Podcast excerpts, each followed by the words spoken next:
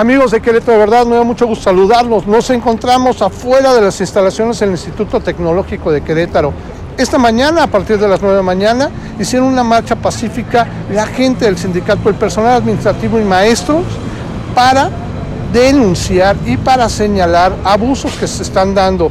Ya verán adelante las entrevistas que tenemos, pero muy sorprendentemente también los alumnos se sumaron a esta marcha y pegaron muchos carteles denunciando una serie de casos y de situaciones las cuales se tienen que poner ojo, se tienen que observar. Situaciones como, me comentaban ellos, que no los puedo entrevistar por razones de seguridad hacia ellos, pero me comentaban situaciones que van desde que ya regresando de la pandemia se dan cuenta que los salones están en un pésimo estado de mantenimiento.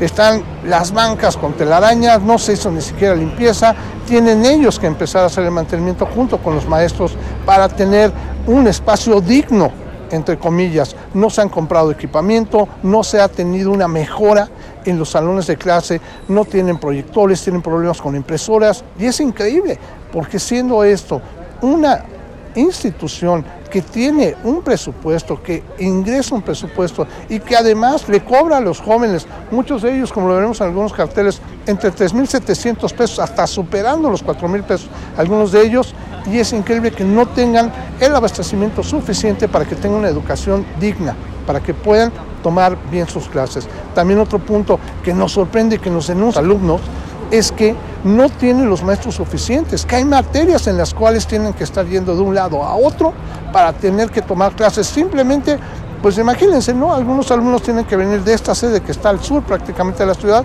a irse a una que está al norte de la ciudad, con más o menos 40 minutos de distancia a través del el transporte público.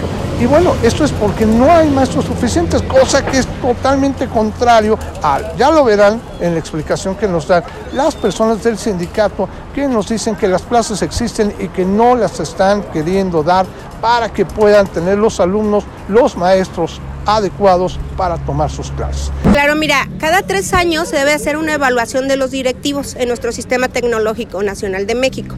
En este caso ya cumplieron los tres años y el desempeño ha sido muy malo.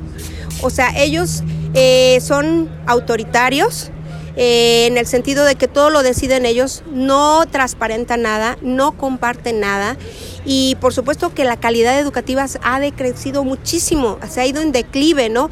Eh, yo te platicaba que incluso ellos ponen amigos sin cumplir con el perfil. Estamos hablando que, por ejemplo, para una jefatura de posgrado o para un presidente de academia o para lo que sea, ellos los quitan y los ponen eh, valiéndose del autoritarismo, de amenazas, te comentaba yo, que es lo más grave, ¿no?